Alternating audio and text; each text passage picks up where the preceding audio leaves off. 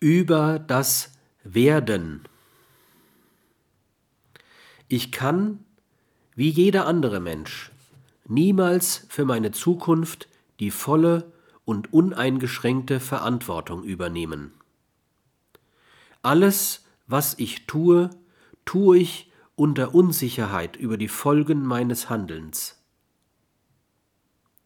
Biophil gemeinte Handlungsintentionen können nekrophil, das heißt eigenes und fremdes Leben eher mindernd denn mehrend, ausgehen.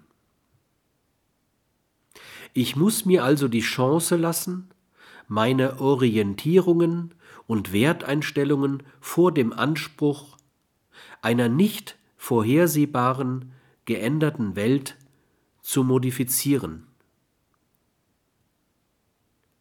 Ich kann niemals im Voraus wissen, wer ich und jeder andere Mensch, mit dem ich als in Zeit gewordener interagiere, etwa in zehn Jahren sein werde.